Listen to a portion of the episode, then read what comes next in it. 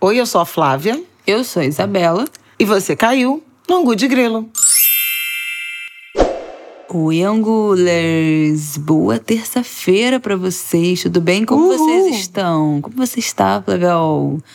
Tô ouro, bem. Ouro, ouro, é ouro, é ouro. É ouro. Já vamos falar disso, mas antes de a gente começar esse episódio. É ouro, é tenho- bi, né? Exatamente. Bicampeão. Eu, antes da gente começar esse papo, eu tenho um recado pra vocês, que eu sei que vocês adoram tanto quanto a gente, quando o Angu começa com um recadinho desses. Esse episódio é apoiado por Amazon Music. Bom, se você não sabe o que, que é, mas você gosta de música e de podcast, já tá no caminho certo pra amar esta descoberta que eu vou contar pra vocês agora. O Amazon Music é o streaming da Amazon que tem milhões de músicas e milhares de podcasts pra você ouvir de graça. É óbvio que o Angu já está lá. Então, mais uma plataforma para você ouvir a gente e também os seus cantores favoritos. O Amazon Music tem a opção gratuita que não precisa fazer nenhuma assinatura com cartão de crédito. É só criar uma conta na Amazon e aproveitar o acesso a 2 milhões de músicas e milhares de podcasts, além de playlists maravilhosas. A minha favorita, obviamente, é a Parada Rap, que tem o melhor do rap nacional, que é o meu gênero musical favorito. Vocês bem sabem, não é novidade para ninguém que é ouvinte deste podcast. Bom, tem um diferencial aí. Assinando o Amazon Music Unlimited, você tem acesso a 75 milhões de músicas e 10 milhões de episódios de podcast para ouvir quando você quiser e sem anúncio. Gente, passar o resto da vida ouvindo música e podcast. Dá tempo, vamos lá. Além disso, você também pode baixar os podcasts para ouvir offline. Essa função eu gosto muito, porque você faz aquela playlist só com os podcasts que estão atrasados para você ouvir, salva tudo offline e vai ouvir fazendo uma caminhada, com máscara, um passeio em um lugar aberto, sem depender do seu plano de dados. Dá para ouvir tudo no modo avião, entendeu? Para desviar daquelas ligações, perturbação, notificação atrapalhando o seu episódio favorito. Temos boas notícias que nesse momento os novos assinantes podem experimentar Amazon Music Unlimited gratuitamente por 30 dias. É só vocês entrarem no www.amazon.com .br barra Angu de Grilo para experimentar o Amazon Music Unlimited de graça por 30 dias. O link vai estar aqui na descrição do episódio. O plano é renovado automaticamente, mas você pode cancelar ele a qualquer momento. Se você tiver alguma dúvida sobre essa promoção, sobre essa oferta, vai lá dar uma lida nos termos e condições no site. É isso! Uhul. Vocês sabem que eu fico muito feliz quando temos publicidade, apoio aqui no Angu.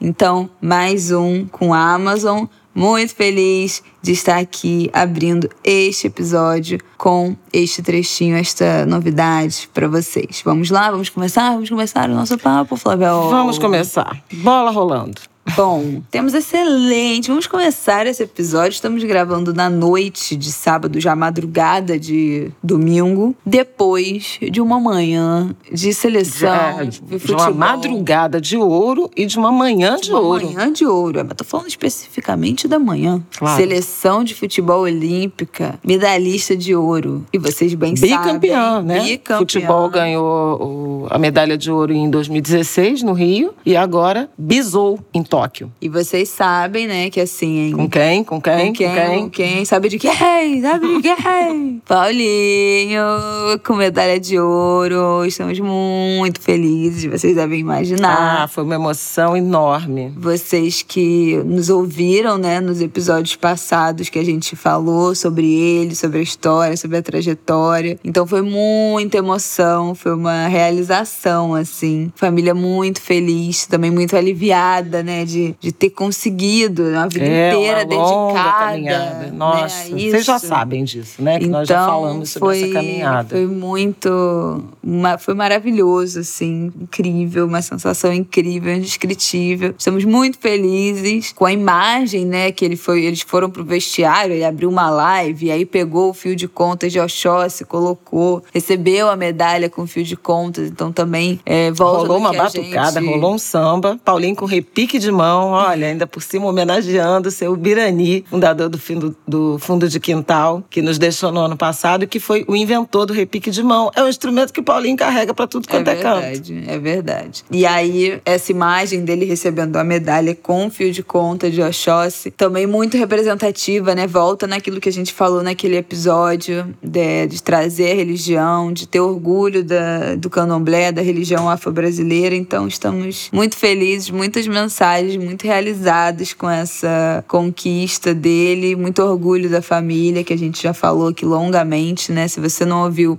volta lá no nosso episódio de duas semanas atrás, Paulinho e Olimpíadas. É. Olimpíadas. Eu tenho mania de falar Olimpíadas. É Olimpíadas. Olimpíadas. Mas o meu E sai. Olimpíadas. Não tem o S. É Olimpíada. Não é Olimpíadas? Não, Jogos Olímpicos e Olimpíada.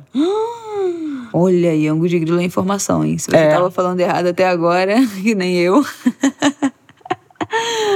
Então é isso, não tinha como começar esse episódio de maneira diferente, sem falar dessa alegria que foi pra gente, pra nossa família nesse sábado. Mas temos outras coisas a falar, né, sobre esses últimas duas semanas de jogos, né, terminando agora nesse domingo, fechando esse, esse ciclo olímpico, abrindo outro. Acho que é importante. É, e, e abrindo um ciclo curto, né? Porque curto. Paris 2014, 2024. Já é da Então, veja, é, houve esse, esse atraso no ciclo Tóquio 2020, né, por conta da da pandemia e agora são três anos até Paris. E isso para né, um ano faz muita diferença para quem é atleta de alto rendimento, ainda mais do ano passado que foi um ano muito precário, né, de, de treinamento. A gente teve o Darlan do levantamento de peso. Treinamento, patrocínio. Sim, sim, sim. O Darlan do levantamento de peso compartilhou, né, enfim, vir, acabou viralizando que ele treinou uma parte do, do, do lockdown. A informação primeiro é que ele teria treinado nesse ciclo olímpico em um terreno baldio do lado da casa dele. Ele já veio a público desmentir, falou, gente, postou uma foto de um, um, um centro, né, um campo de treinamento, falou, gente, eu treino nesse lugar aqui, nessa pista aqui, que é certificada pela organização tal, tal, tal. Mas durante o lockdown, resolvi treinar nesse terreno para não perder tempo de treino e também não sair de casa, né, não desrespeitar o isolamento durante o lockdown. E aí, o Fernando Scheffer, né, treinou no açude durante também a pandemia, porque os clubes todos ficaram fechados. E aí é óbvio que os atletas brasileiros acabam ficando em desvantagem, né? Olha o tempo que demorou pra gente controlar. Chefe é medalhista na natação. Natação, isso. Nos 200, né? É o tempo que demorou pra gente controlar, né, a pandemia, se é que foi controlada, não foi, né? Mas enfim, em determinado momento as coisas foram se abrindo, meio de qualquer jeito. É porque é importante dizer, os clubes ficaram fechados. Ficaram né? fechados é, muitos tempo. estádios. Então, eram locais de treinamento que ficaram interditados em razão da, das restrições né, da, da pandemia e aí ficaram também interditados aos atletas. Então, houve muito improviso, muito, muito desgaste. Aliás, na abertura dos jogos, eles mostraram logo no início um vídeo com os atletas treinando em casa. É um vídeo bem bacana, vale a pena, de repente, quem não assistiu, dar uma olhada nessa experiência, né? Solitária, confinada e de superação, né? De muita perseverança. No caso do Paulinho, tem uma, uma emoção particular, porque ele sofreu a lesão e se não tivesse tido o adiamento, né, da, uhum. dos Jogos Olímpicos, ele não teria participado em,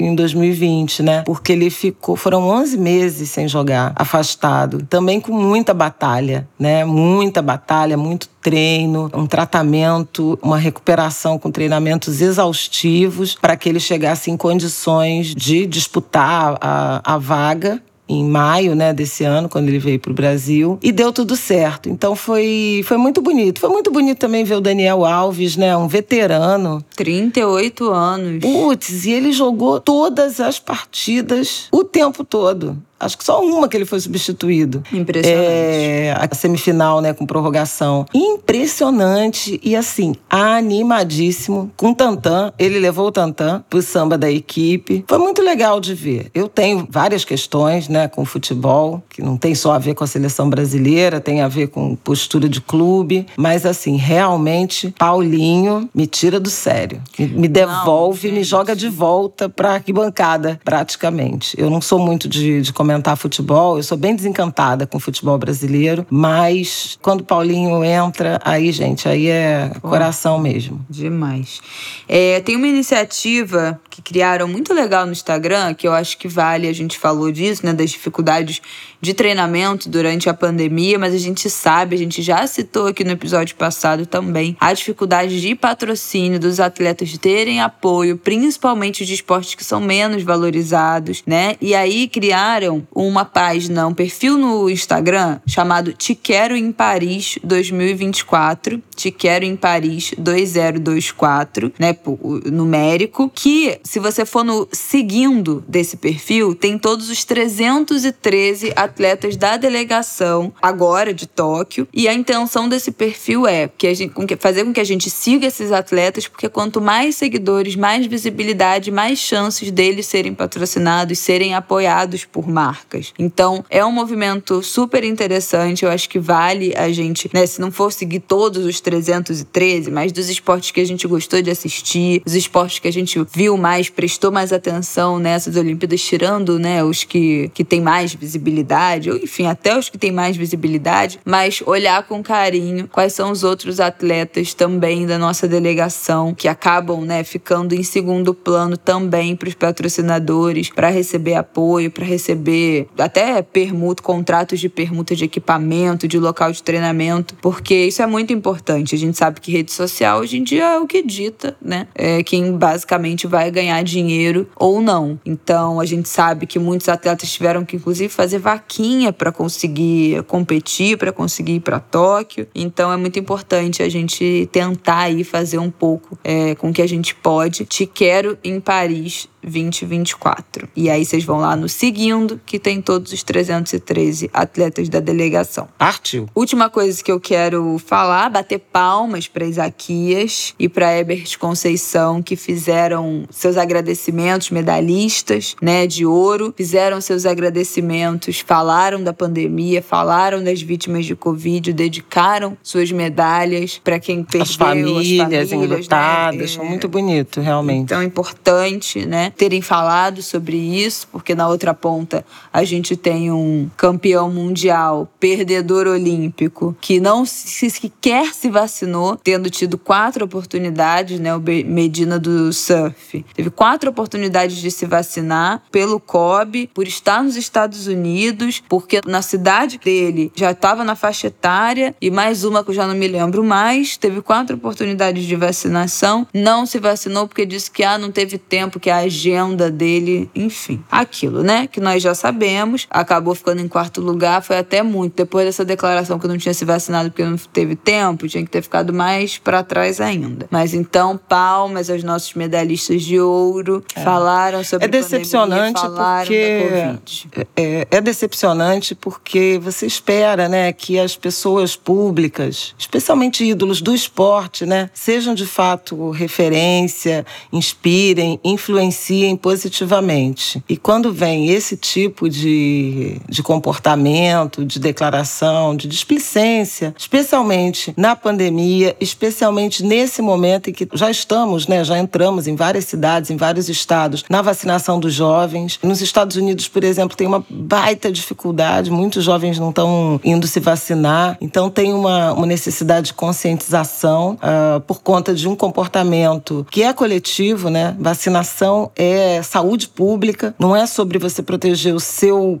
corpo, é sobre você proteger é pacto social, a sua gente. comunidade, é o país, social. o planeta, enfim. Então, muito errado. E é curioso que, que os dois campeões, né, o Isaquias e o Ebert, postaram, né, fizeram, postaram seu momento de vacinação e gravando mensagem de apoio, né, é, à vacinação. Então, também, isso também é, é sobre ser ídolo né, do esporte, né? Os exemplos que, que estão dando. Eu também queria falar da Ana Marcela, né? Da maratona aquática. Uhum. Caramba! Impressionante aquilo ali. Mulher peixe, né? Impressionante. Impressionante. Duas horas nadando. E parece que ela nada é a maratona aquática de 25 quilômetros, que, que são oito horas nadando. Que isso? Isso não deve fazer bem, não, pro corpo. Bom, esporte de alto rendimento não faz bem pro é. corpo, né? Mas ela foi uma leoa, sabe? Sei impressionante, lá. impressionante. Uma, uma tubaroa existe? Uma coisa impressionante essa mulher, assim, a, a, força, a determinação, né? E ela tem uma história, o Hélio de la Penha, que contou, né, que o, o Hélio de la Penha, amigo, amigo nosso, faz maratona aquática também, né? Ele nada lá em Copacabana e tal, há muitos anos. E ele conhece ela, já, né? Já nadou com ela e ele fez um, um depoimento, um relato, porque na, nos Jogos de 2016 ela se perdeu, ela perdeu o rumo da prova. Jesus. Então, e ela, eu acho que ela já era favorita favorita. E aí dali ela saiu falando assim: isso nunca mais vai acontecer, sabe?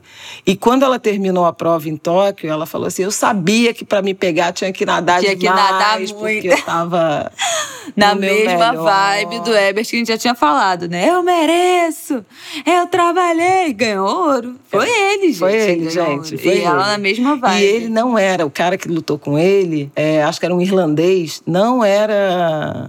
Era o total favorito. Ele não estava ganhando, ganhando né? É, por pontos, ele não estava ganhando. Nocauteou o cara. De repente a luta acabou. Foi assim. E foi muito emocionante. Veio na hora, porque é. o cara não chegou a pagar, né? Ele só deu aquela tonteada. Então, mas ele caiu. Se fosse, é, não, caiu, mas dependendo se fosse outro, sei lá, se poderia ter deixado continuar. Porque no MMA, por exemplo, pra parar a luta, o cara tem que, porra, se estribuchar no chão, né? Pagar de verdade. E o que eu ouvi foi que de 150 lutas é, de boxe, né, nesses Jogos de Tóquio, só quatro terminaram com nocaute. É, parece que é raríssimo uma delas, em boxe. Uma delas, nosso Herbert. Diretamente Bahia. da Bahia. Pois é. E o Nordeste brasileiro também, a Bahia, muito, muitas medalhas da Bahia. Então, tem uma zoação danada dizendo que a Bahia ganhou mais medalha que o Brasil, ganhou mais medalha que Portugal, que Argentina. Muito orgulho, mas eu acho que eu já comentei aqui no Angu de Grilo logo no início dos, dos jogos, né? Quando a gente falou de Raíssa Fadinha, Ítalo, né? Do surf,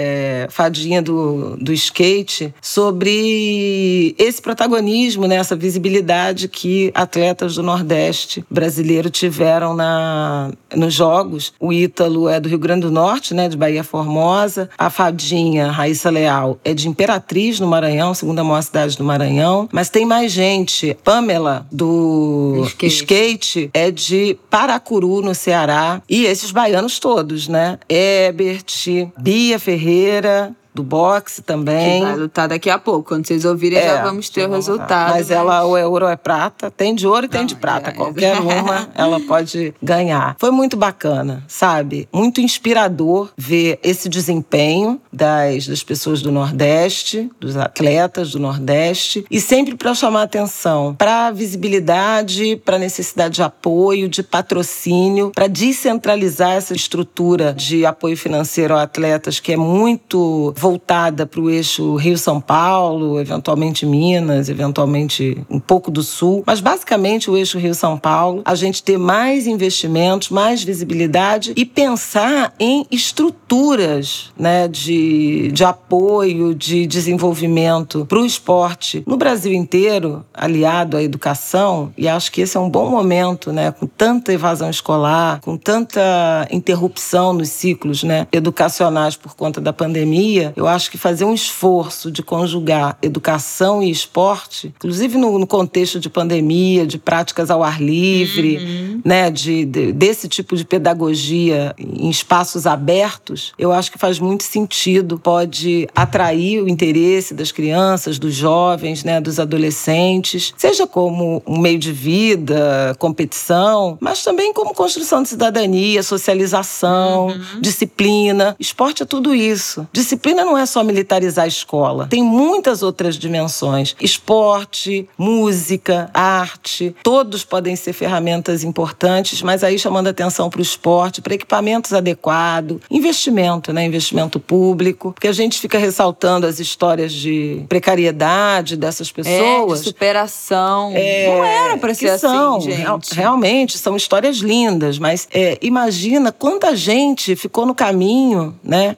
Quantos potenciais sociais medalhistas ou uh, cidadãos, atletas bem-sucedidos que ficaram pelo caminho pela falta de oportunidade, pela falta de condições das famílias. Então, assim, é importante a gente pensar, enquanto valoriza né, esse, esse desempenho, a gente pensar sob a perspectiva de política pública, né, de, de inclusão pelo esporte. Eu acho muito legal. A Rebeca também, né, maravilhosa, é, porta-bandeira na, na cerimônia de encerramento. Foi muito bonito. O Japão está com problema, né, o número de, de casos de Covid aumentando muito, não na vila, né, acho que eles construíram uma bolha que foi eficiente, os casos que apareceram aparentemente, né, não transbordaram e não foram graves, mas o país está passando por um momento difícil, né, e o governo japonês vai ter que se entender com a própria população, que não querem vacinar, né? A população lá não tem, tem essa tradição, é, lá não tem tradição de vacina. E tem questões, né? O governo, enfim, optou por fazer a despeito da,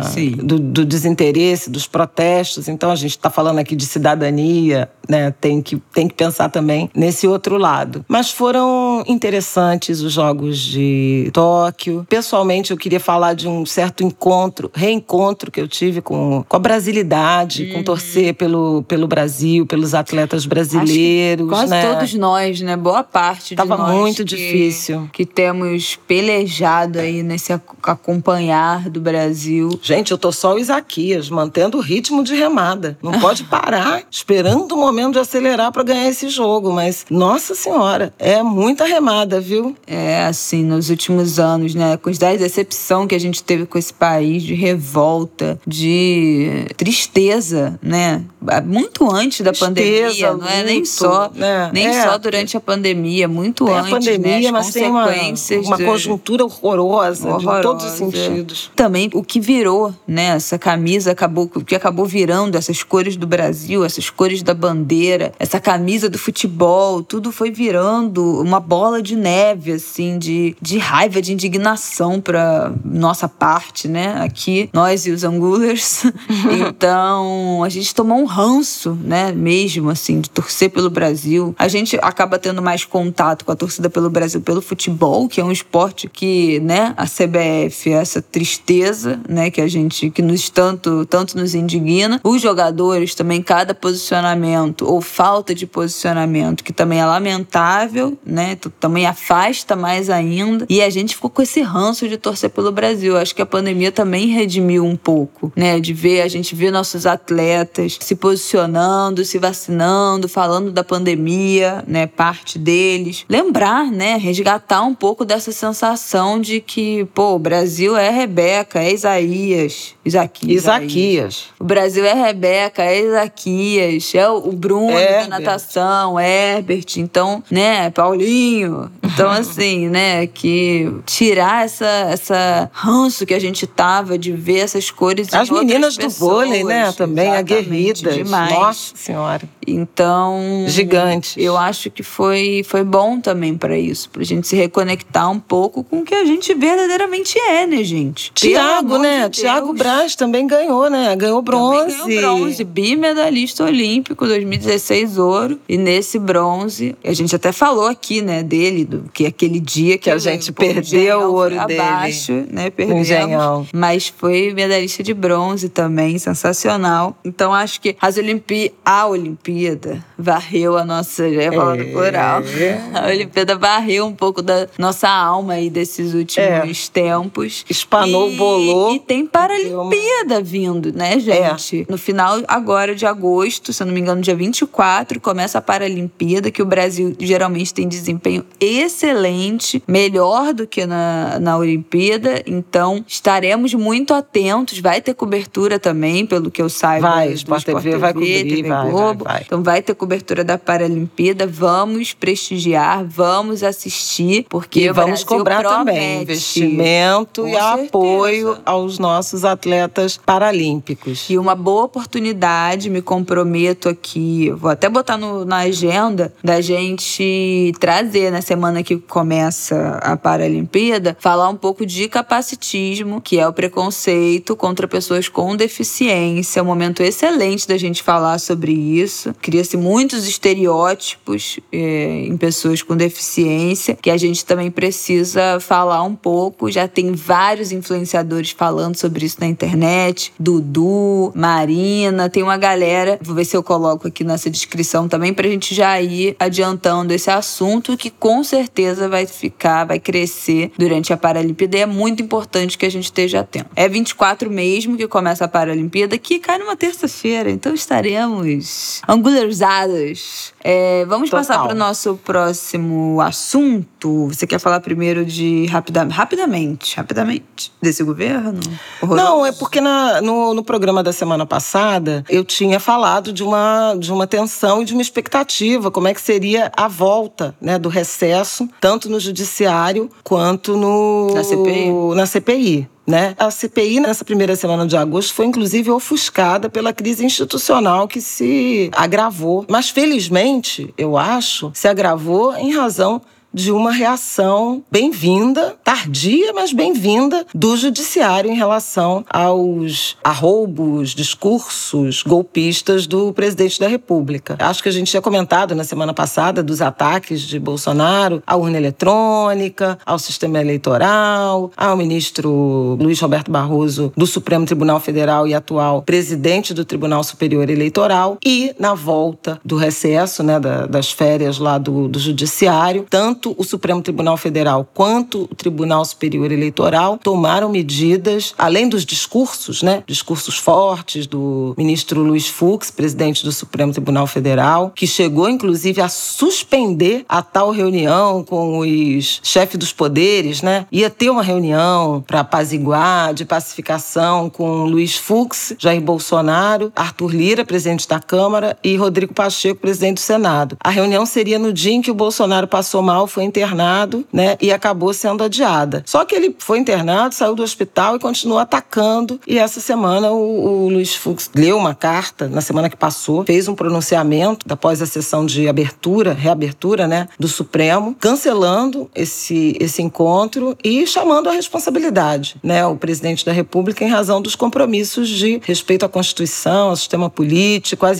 às instituições. No Tribunal Superior Eleitoral houve a abertura abertura de uma investigação sobre os ataques que o presidente tem feito e uma recomendação que Jair Bolsonaro fosse incluído no inquérito das fake news que está em tramitação no Supremo Tribunal Federal. E o ministro Alexandre de Moraes, que é o relator, acolheu o pedido e incluiu Bolsonaro na investigação das fake news. Então, houve uma movimentação muito forte no judiciário de reação a esse golpismo do presidente, desses ataques às instituições democráticas. Ao longo da semana houve uma carta que impressionou bastante, porque foi um manifesto de empresários, economistas, acadêmicos, intelectuais, artistas, mas chamou muito atenção por ter sido uma carta assinada por alguns dos grandes nomes né, do PIB, o Setúbal, Moreira Salles, presidentes de banco, ex-presidente do Banco Central, falando em defesa da democracia, em defesa do sistema eleitoral da urna eletrônica, da apuração eletrônica, e isso parece né, ter sido um sinal. Bom, do judiciário foi claro, né, do, de fim da tolerância. E no caso dessa carta, do PIB também, eu acho que pelo menos começando a se dar conta que democracia, estabilidade institucional, segurança jurídica, né, respeito à legislação são ativos também para decisões de investimento, para o funcionamento da economia. Então, assim, não adianta, ah, o presidente da República é um acelerado golpista com discurso é, destemperado, mas as reformas, mas tem o Paulo Guedes que nada, tá tudo em frangalho, tá tudo em frangalho porque não tem liderança e ninguém está seguro né, num ambiente assim. Então acho que foram sinais importantes. Na sexta-feira o presidente do Supremo Tribunal Federal convocou para uma reunião o Procurador-Geral da República, que é um aliado quase subordinado ao Bolsonaro. Ele está sob intensa pressão, Augusto Aras, porque cabe a ele instaurar essas investigações envolvendo o presidente da República, o mandatário. 27 subprocuradores né, do Ministério Público Federal assinaram uma carta apoiando o, o Supremo Tribunal Federal, condenando as declarações, os ataques de, de Bolsonaro.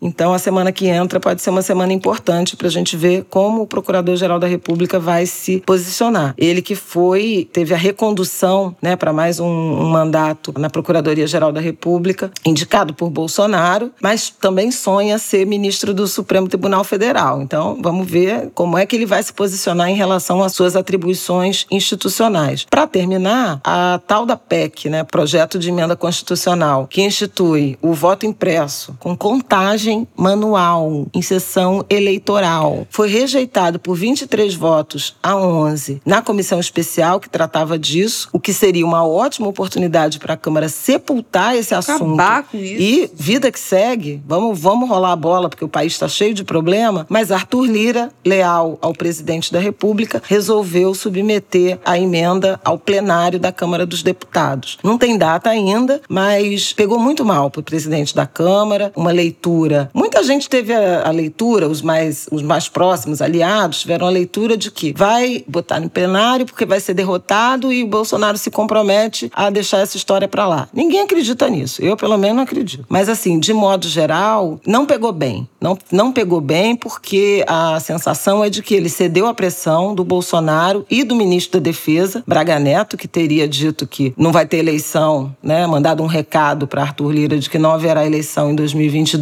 se a emenda do voto impresso não fosse aprovada. E é, a Câmara dos Deputados perdeu uma grande oportunidade de se posicionar ao lado do judiciário, que realmente apertou o cerco, subiu o sarrafo, para a gente ainda usar uma metáfora olímpica. A expectativa ainda é de que seja uma derrota acachapante para o Bolsonaro, com a submissão ao plenário, porque precisa de 308 votos, né? Porque é projeto de emenda constitucional. E 308 votos de deputados que teriam que também, se ficando ao lado do presidente e com esse ambiente tão polarizado, tenso, né, de disputa com o judiciário, teriam que se mostrar do lado do presidente e de costas para o judiciário, o que é posição é, um tanto quanto arriscada. O ponto é que o presidente da Câmara teve a oportunidade de virar essa página na semana que passou, em que o judiciário se posicionou, não fez, então essa crise continua. No próximo Angu de Grilo, a gente pode pautar as outras dimensões de reforma política que estão em tramitação. Tem uma mudança né, que envolve o distritão, vocês já devem ter ouvido falar, mas semana que vem eu falo disso Acho que isso vale um bloco do nosso programa. E tem um código eleitoral também, com, com várias mudanças aí que pioram muito a vida do eleitor e de quem, na sociedade brasileira, clama por mais diversidade nos espaços de poder político. Mas vamos ver como é que esse, esse debate da, das reformas políticas ele se desenvolve ao longo dessa semana, que pode ser decisiva, e aí a gente faz um pacotaço de reforma política para o próximo Angu, para a gente virar a página. E, e, e.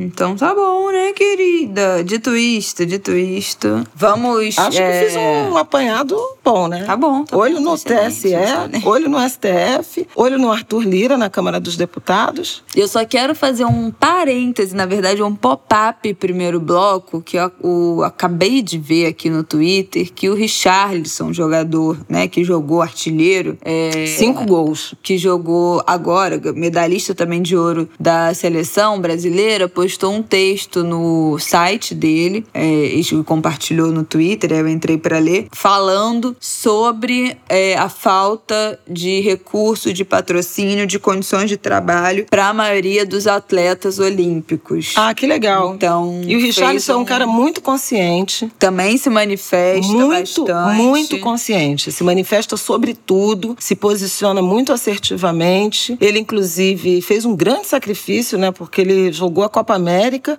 e quis ir a Tóquio. É, gosta muito de representar a seleção brasileira, mas é um, um cidadão muito bacana, assim. Ele, ele sempre recebe elogios pela, pelos posicionamentos públicos que assume. Então fez um texto falando sobre isso, a dificuldade de vários atletas que passaram as Olimpíadas, né, esse ciclo olímpico, sem estrutura, sem ter seus esportes transmitidos. Mais 90% dos jogadores do, do país trabalham todo dia por um salário mínimo ou menos, né, falando de outros, inclusive de é. outros jogadores de futebol. Mesmo no futebol, há também muita falou desigualdade. da disparidade com o futebol feminino, que é imensa também, apesar Já de comentamos aqui no Angu na semana passada.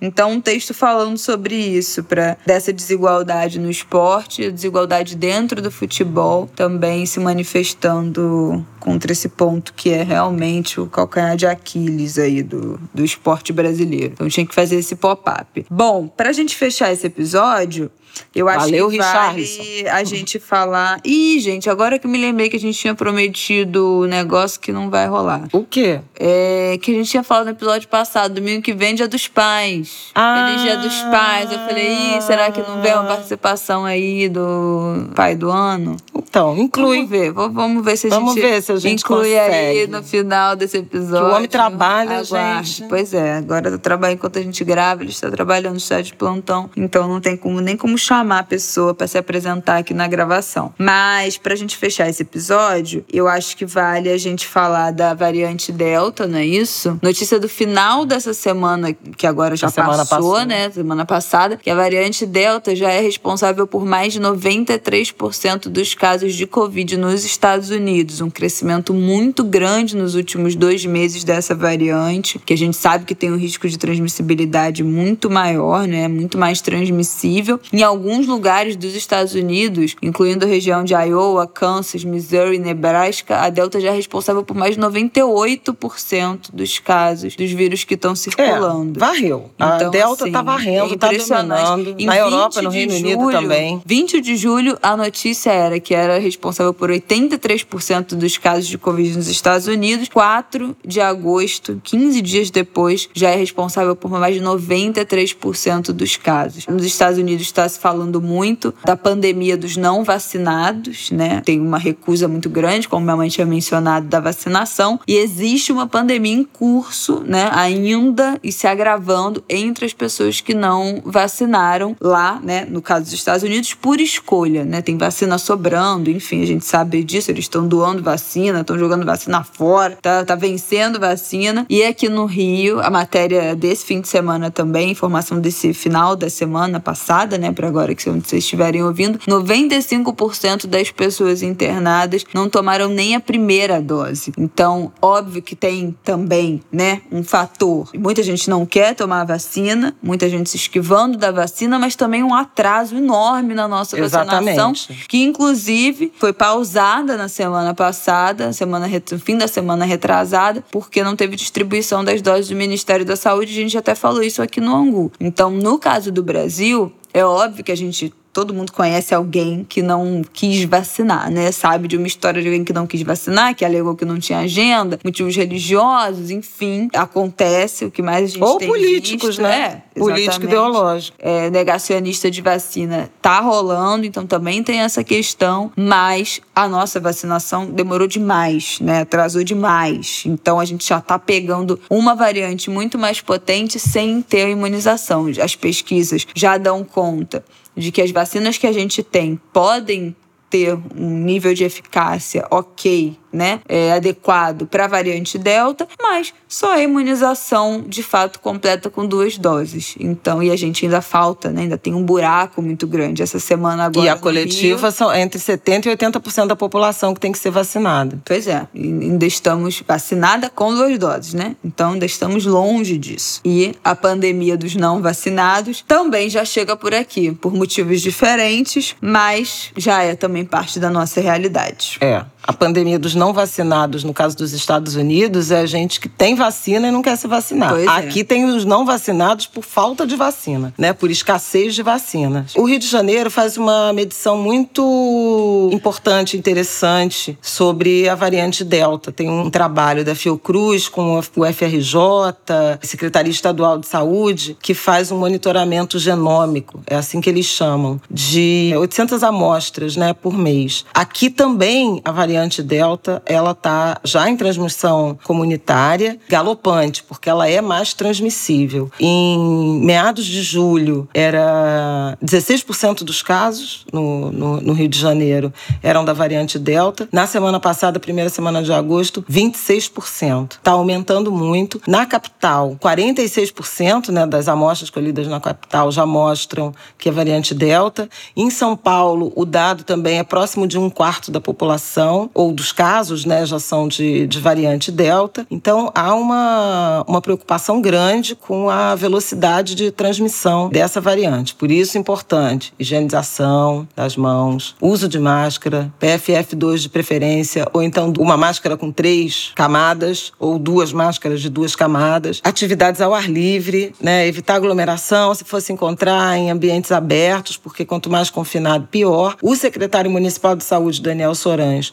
já previu que nos próximos 30 dias né, a variante Delta será dominante no Rio de Janeiro. O prefeito Eduardo Paes aqui já recuou, já voltou atrás da, daquele oba-oba de calendário de reabertura que já começaria com um feriadão no, nos primeiros dias de setembro. Disse que se foi mal interpretado, se se expressou mal. Né? Claro que o comitê científico é que vai decidir que só haverá reabertura se houver condições, condições epidemiológicas. Não há. Então a gente tem que esperar um pouco mais. A despeito disso, a Liesa já vai iniciar reserva de camarotes nessa semana que está entrando, confirmação em setembro e venda de frisa e, e arquibancada também no mês que vem. Isso acontece porque o carnaval é um, assim como o Réveillon, também saiu né, o caderno de encargo para quem quiser investir no, no Réveillon, são eventos que têm que ser planejados com antecedência. É um calendário ao contrário. Então, agosto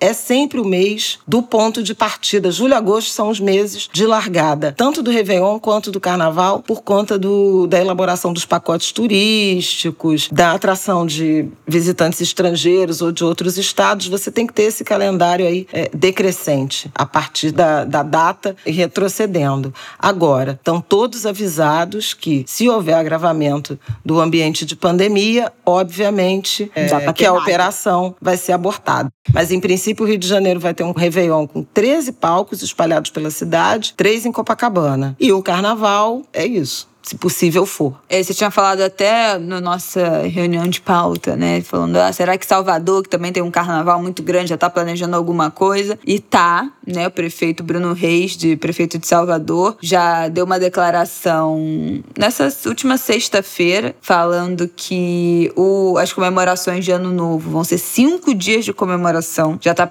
Ele, ele ainda falou, tem evitado falar em Réveillon e falar de carnaval para não colocar os carros na frente dos bois, mas o Réveillon já está preparado, já tem as atrações praticamente fechadas, cinco dias de comemorações com, as, com atrações já reservadas. No momento certo, na hora certa, eu vou falar sobre isso, mas que o carnaval também acontecerá né, em 2022, segundo o planejamento também do prefeito de Salvador. Então, vamos ver, né? É, a gente quer, gente, a gente quer, a gente espera, mas tem, tem que ir devagar. Sim, tem que, tem que devagar com, com andor. responsabilidade, né? É, e a última coisa que eu queria falar em relação a essa questão da variante Delta é que as escolas voltaram, né? No caso do Rio de Janeiro, até as escolas estaduais, a Secretaria Estadual de Saúde mandou parar né, as aulas presenciais de novo em razão da variante Delta. As escolas municipais não, continuam funcionando, continuarão funcionando, pelo menos uh, nesse momento, e as escolas particulares também. Brasil afora também a gente está com aula presencial e um aumento aí de casos entre crianças. Então, na verdade, é mais um apelo para a gente conseguir manter nossas crianças na escola, as famílias vão ter que ter muita responsabilidade solidária né, de manter todo o cuidado dentro de casa, evitar aglomerações em outros espaços, para que as crianças cheguem íntegras nos espaços escolares, não contraiam a doença e não transmitam, porque a vacinação das crianças não tem previsão. Sim. Né? As famílias e os profissionais também, É. né? que alguns é,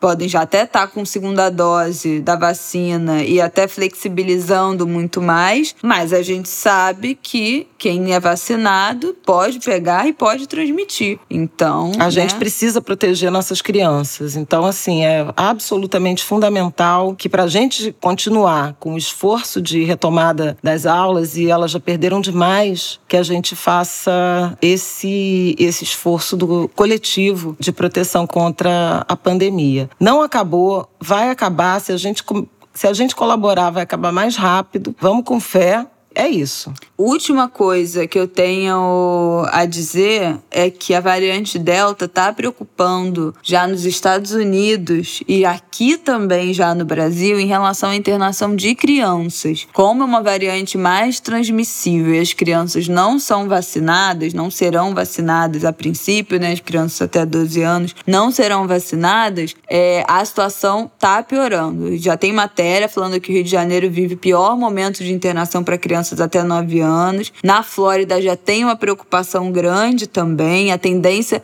é que crianças de 0 a 9 anos suba a quantidade de hospitalização por conta da variante Delta. Então, gente, é muito importante a gente ficar atento a essa ponta aí, né, não vacinada, é, que são as nossas de saúde frágil, né, grupo de risco, não da Covid, mas que sempre foi grupo de risco de muitas doenças por ter um sistema imunológico mais frágil, menos é, desenvolvido, né, menos forte, digamos assim, apesar É, das ainda tem o frio, né? Que o infância, inverno esse ano tá bem exatamente. rigoroso, né? Temporada de gripe, é, pneumonia, quer dizer, vacinem Covid, contra tudo. a gripe, É. vacinem contra a pneumonia, quem puder, porque também é importante a gente se blindar de outras é, doenças que podem derrubar a nossa imunidade. E É, dar- aliás, quem vacinou acho que ainda pode abrir vacinar, brecha. porque o Ministério da Saúde abriu geral. Como teve procura abaixo do que eles estavam prevendo, liberou para todo mundo. Então, assim, quem não tomou vacina da gripe, corre no posto, se informa na sua cidade Pelo e tome porque vale a pena. Realmente, né? é- Menos uma perturbação Exatamente. cabeça, basicamente exatamente, isso. Exatamente. Vamos vacinar. É isso, gente. É isso, Fabião? É. Então tá bom. Eu acho que é. Então tá bom. Então tá bom. Até semana que vem, o que que acha que tá faltando? Não, não, coisa? achei que eu queria me lembrar se estava faltando alguma coisa, mas já dei uma dica, né? Já dei uma dica de série. Já deu uma dica, né? Djamila Ribeiro lançou Cartas para Minha Avó. Acho que vocês já devem estar sabendo. Ah, eu recebi, eu ainda não li. Ah, menina, do livro. Ah, tá? Não sabia que Olha aqui, na minha cara aqui, me dá aqui. Gente, vocês não sabem. Eu ainda não li, mas eu já recebi, estou muito empolgada com Cartas para Minha Avó. Eu gosto de livro de carta. Aliás, escreveria um.